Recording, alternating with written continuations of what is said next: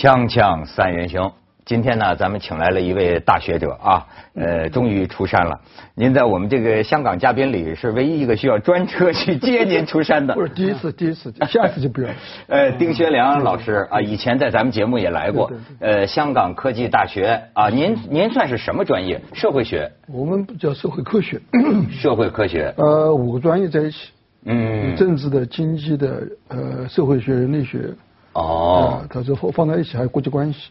哎，您是安徽人，就是接受垃圾的那个省。接受垃圾，对，一下指到我们这个话题了。那我今天来到碰看到丁老师嘛，哈，当然非常高兴。可是也心里也也阵阵的悲哀，嗯，因为自从上回我我跟小田吵了一架之后，嗯，就不再安排女嘉宾给我了。哎，没有，是这样，哪儿跟吵架？小田那是暗讽我呢，是就以后咱们这套直男癌得收一收了。我出来替你挡刀啊，对，结果网上都说我们被打脸，所以从此以后不安排女嘉宾给我了。哎，兄弟就是要这样嘛，就是碰到女性攻击的时候要共御外患啊。那个呃，今天那个丁老师来，丁老师。这鼎鼎大名是吧？这叫您这名字的都厉害。这个一不留神整出西安事变了。对 对，没错。我刚开始啊，因为我孤陋寡闻嘛，我记得好久以前刚开始在呃报纸杂志看到丁老师的评论哈，我本来还看错张学良。对，还有哎，还在吗？丁张学良健在，还健在。对对对，原来丁学良啊。您那您是可能有跟张学良一样，这叫学良的可能得享长寿。这个不是。我们是家这个名字还，都是按家谱起的，但是到我为止，我我以后就家谱就没了，就是，对对，我后来就遇到一大堆，后来什么运动啊，什么什么一大堆事儿。那您这是家谱上的最后一个按家谱算算。哎呦，这真是可以重建家谱，重建家谱，因为我碰到钱是吧？碰到一些呃很花钱，那老师也是到现在家谱没有了，那自己重来嘛，很花钱。学习啊，对，学习向上哈，这样子。对，这个，但是这就说到他的这个家乡了，对吧？呃，安徽。要不说呢，咱们经常这个看看微博有好处。我有一个微博，我也不大上去哈。哎，我就发现是观众提供这个话题，说这个偷跨省偷运垃圾，你们为什么不聊？是吧？浙江的垃圾运到我们安徽了，你们为什么不聊？我一想，他就是安徽的。最早讲垃圾这个话题啊。我建议他们做是一九九四年。我说澳大利亚，我说离开香港，这个到澳大利亚也这个之前，我跑到北京去，CCTV 那个崔崔崔子元，嗯，他当时要我就是提十二个题目，就是崔永元，崔永元，崔崔子元，您真能给人改名。崔永元，给他 出十二个题目，嗯，就是他欣赏三分之一的题目，三分之二题目他说这个题目就没有什么大意义。被他抛弃的两个题目，实际上我觉得是很值得讲。现在就越来越值得讲。一个是关于垃圾处理，哎，第二个关于中国缺断水，但是中国的卫生间老漏水。好，那就是崔永元不要的 崔永元不要的垃圾话题，窦文涛捡起来。现现在是大题目了，哎，而且问题是那时候是二十多年前哎，是。那到现在还能讲，表示这个问题根本没解决，而且更严重。现现在我算体会到什么叫垃圾围城，而且真是无飞来风啊，飞，它是这个，我觉得中国这各地方之间都挺鸡贼的，是，这是你就是跟政府好像也有关系，当然，因为现在安徽桐乡那边起诉的也包括了这个浙江乌镇那边的政府，你可以看看这个照片，一千四百吨垃圾啊。你想，你家门口附近是某一天一夜之间一个垃圾山啊，这就是这个安徽的这个垃圾。然后会发发现这个现象呢，广泛存在。你往下看，嗯，这个呢是江苏南通一个叫什么江心沙还是农心沙的这么一个农场，出现了这一个垃圾山，而且呢，人们就开始破案了。你再看下边，哎。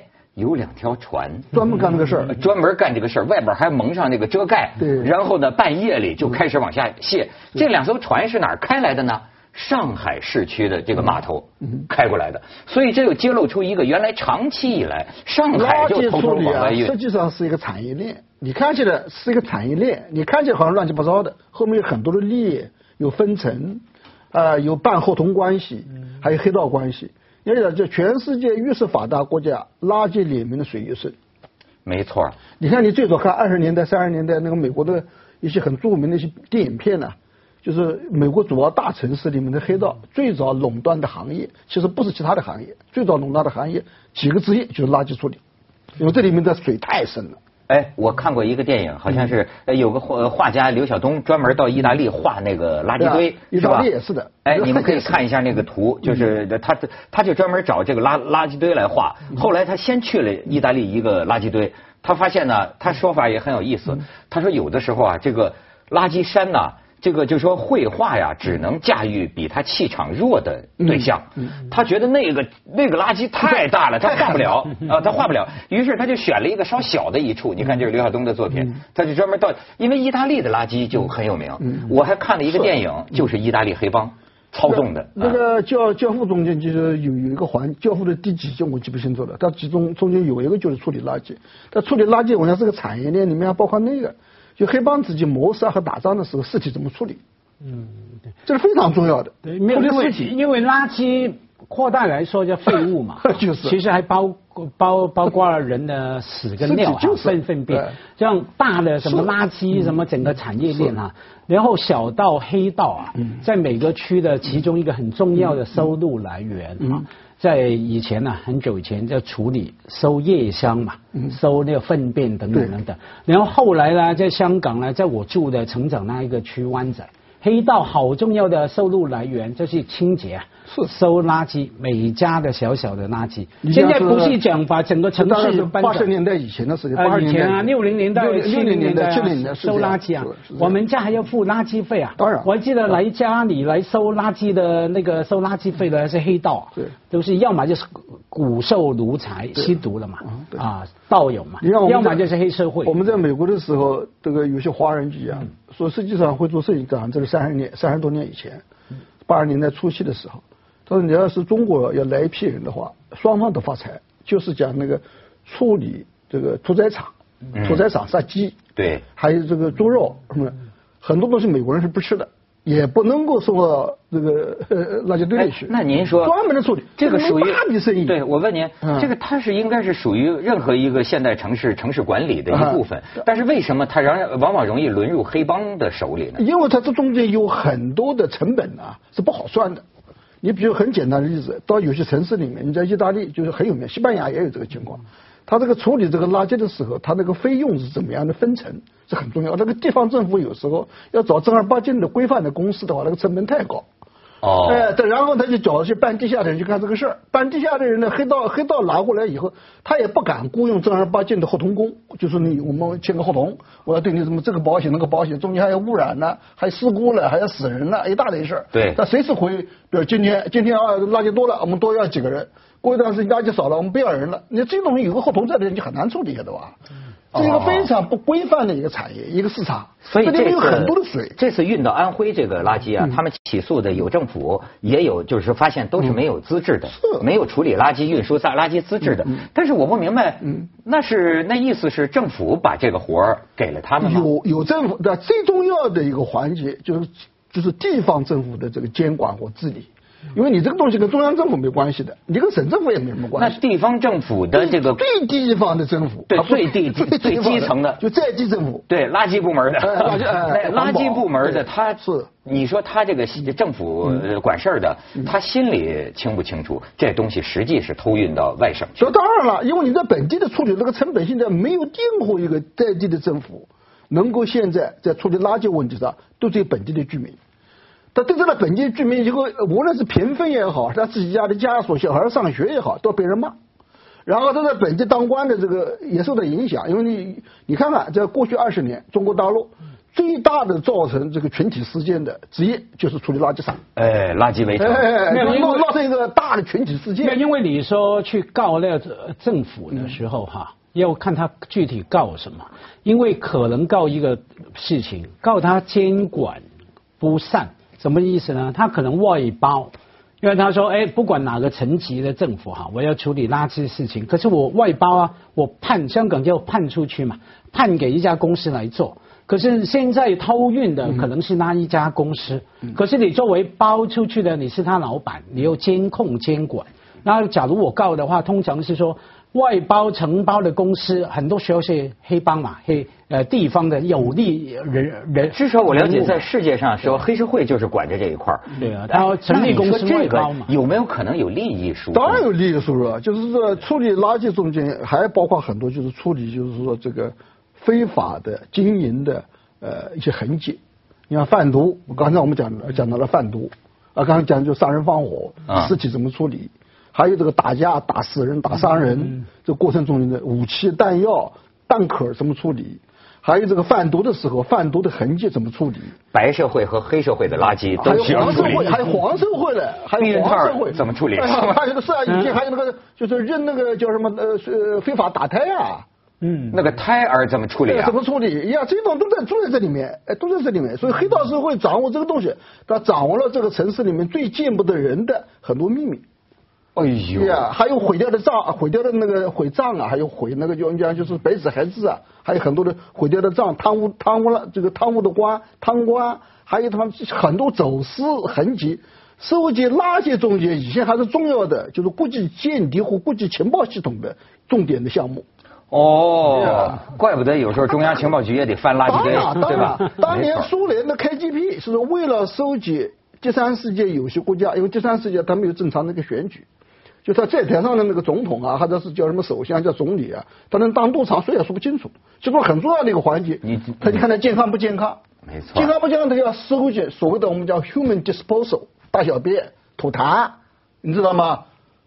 而且有什么身上的衣服，嗯，拿去以后都会化验，大钱，你能弄到一点点大钱，那不是真是富含营养，是吧？大钱。锵锵三人行广告之后见。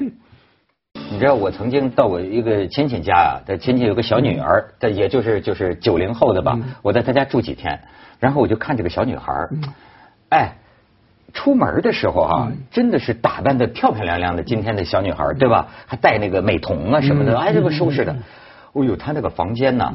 我就没有办法看，就是哎味儿我就先出来了，臭袜子味儿，要不是女生内裤的什么，我一进去那里边就像一个战战场。你说，所以我后来我就忍不住，我觉得是长辈儿，我就说他两句哈，我说啊，我说你这真是吃一锅拉一炕啊，这么漂亮的女孩子，对吧？你这房间，后来他说我们同学都这样，都这样，这为什么呢？就是我方便，我我我脱了，我放椅子上，我自己知道放哪儿。我为什么我自己家里关着门不让人进来？为什么不能非要整整齐齐？他还有理。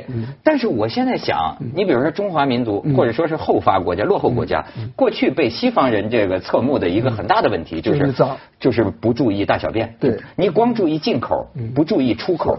这个问题都是出口的问题。你看今天中国这个经济超高速发展，那这大小便的问题，就是垃圾的问题，越来越严重。这中间呢，就是穷有穷的坏处，但穷也有穷的好处。这一点也是我做调研的时候感受很深。我九三年从美国回到回来，第一站是香港，然后到内地去做调研。做调研的时候去的都是最很多很贫困的地方，我就发现一个很很有趣的现象：越是穷的地方，越是见不到垃圾。为什么呢？人家不浪费啊，都吃了，不是 都用了，都用了。哎呦，他自己倒会废物利用。啊，他能废物利用。越是最富裕的地方，也见不到什么垃圾，因为他有钱处理了。嗯。最糟糕的是中间那一段。嗯。咱们中国现在绝大部分是属于中间一段，他又没有穷到把一切垃圾能够不讲究时间，也不讲究卫生，手工把分分，然后很多就用掉了。他又没有富裕到有现代化的处理垃圾的这套设施。除了就中间这一段，所以中间这一段，所以你会分到很多档次。你刚才那些照片，就是说稍微比你高一档的，老把东西往你那儿扔，他把东西往那儿扔。现在还有一个巨大的一个问题，就在中国现在扔的垃圾很多东西，不仅仅是脏，还有毒，带毒的。这是什么毒？毒啊，化工啊，化工。哎呦，哎，化工啊！哎，这次安徽的就是污染了水源嘛，在人家水源保护区嘛，农药啊，这是毒品呐，农药的那个装农药的这个没用完的农药啊。这些问题是这这是非常严重。还有那个黄产业的垃圾，对吧？这个不是这个不是一般的脏啊，这是毒。你怎么认识个大问题？那因为越穷的地方哈，看不到垃圾，要看我们看什么叫做垃圾了。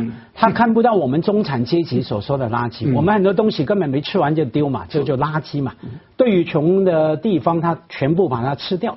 可是他基本上他住的地方就跟垃圾差不多了。你去的那个地方，你感觉穷的出垃圾跟家的地方。它没有我们现在讲加工业所产生的那些产品，嗯，因此呢，它的东西都是 organic，都是都是原生态的东西，不管多低档多脏，所以那些东西是很容易被消化掉的，或者被人消化，或者被家里的狗猫消化，或者被旁边的大自然所消化。农农业农农村是这样。你你比如说这个烂菜啊，就是就是农村啊，就是这个呃什么什么什么大小便呢，都是大自然会消化的。大自然不能消化的，是我们的制造业出来的一些东西。哎，你们刚才说这个发达落后这个这个穷富地区啊，呃，家辉你是写小说的，你知道我有一个很富有文学性的一个。联想很有意思，就是过去那某个年代，我们讲要割资本主义的小尾巴，割是吧？宁要资社会主义的呃草，也不要资本主义的苗，就割资本主义尾巴。嗯，我现在想啊，蛇口是改革开放的桥头堡，排头兵，也是现在深圳豪宅聚居区。你看，但是呢，隔海相望是香港。但是呢，我认为正相当于香港的排泄道的位置，你知道吗？就跟着香港的屁股。现在下水道，一个下水道。这个当年的港英当局 一度把这个港深边境二三十公里啊划为边境禁区，所以垃圾填埋区、屠宰场，就你说的这些，我觉得就是下水道的地方全在这儿。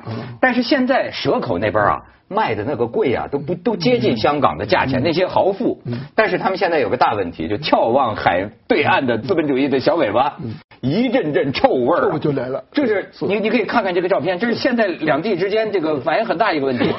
你看，这就是在香港的屁股这个地方，他们过去港岛当头的话，他把屁股冲着我们深圳，知道吧？然后有这个这个垃圾填埋场嘛，屯门垃圾填埋场、打鼓岭垃圾填埋场，这么大的，你看这个范围，你再看。什么上百万平米，而且现在港府呢还要进一步再挖大，再扩建，那边就是深圳的地界你看，这就是香港这么大一个区域的垃圾填埋，每天这就是上千吨呢。这是你再看下边，嗯你瞧见没有？对，哎。多美，对就是一边是深圳的豪宅，嗯，一边是香港的垃圾场，对，就是这个问题啊，就是两边的受害啊。香港这边，我的学生们每个礼拜去做的事情就是海滩捡垃圾，捡垃圾，那些垃圾都写着简体字的。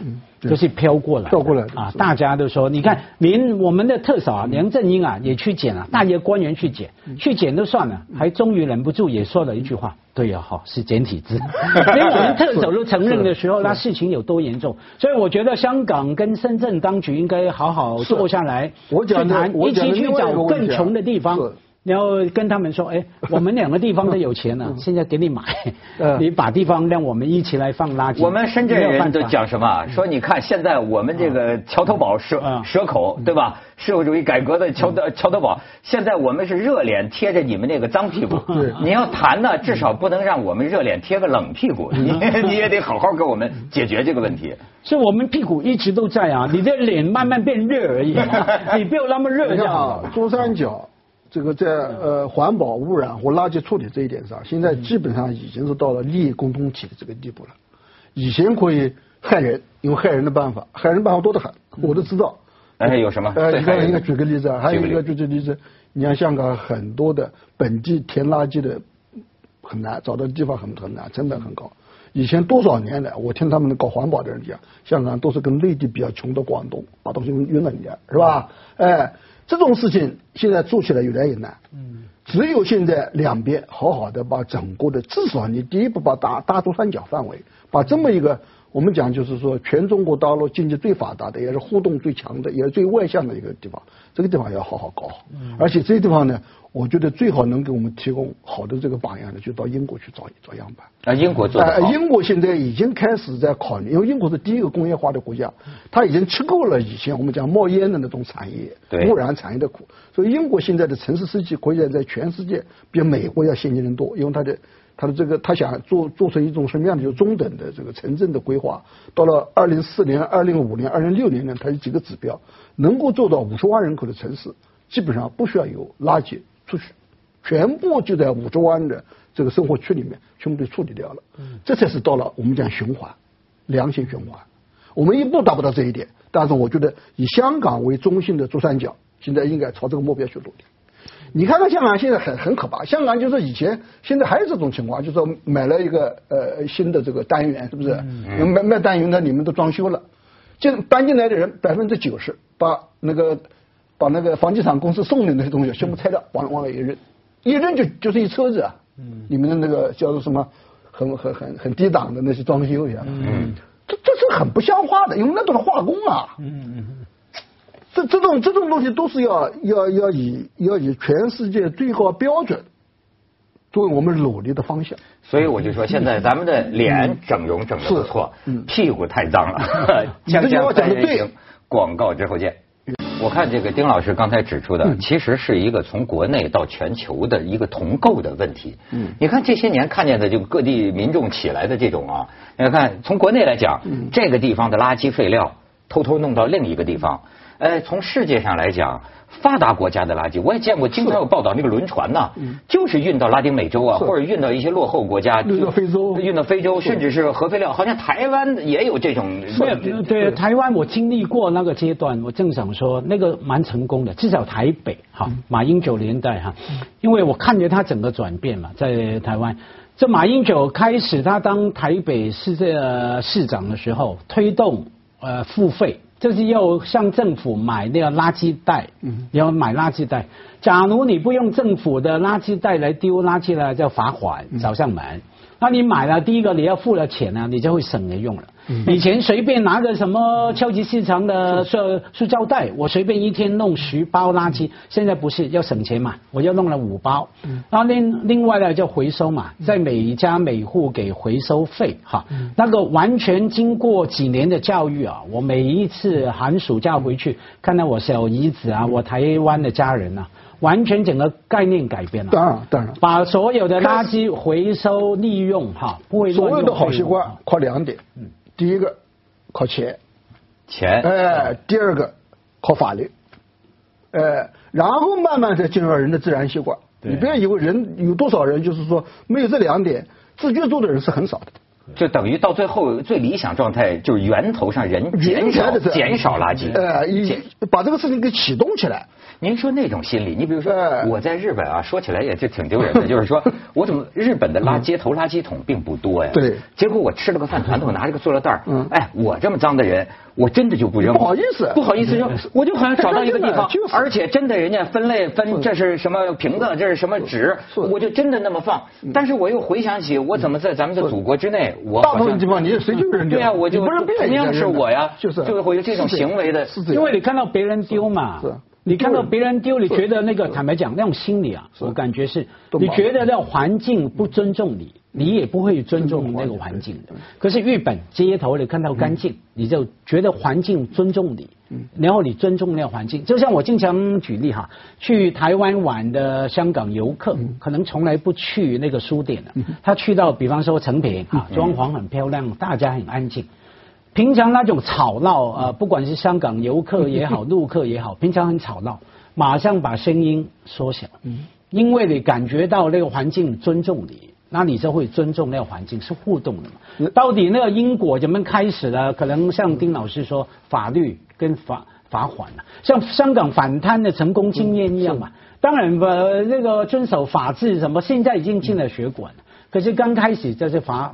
呃，罚罚钱嘛，坐牢嘛，法法律嘛。你像我们，我第一个受到的这个很很有幸的，就是在美国那个呃一开始的时候，人们也是的，不在乎这些事，因为他地大物博，能扔扔垃圾地方多得很，对吧？对。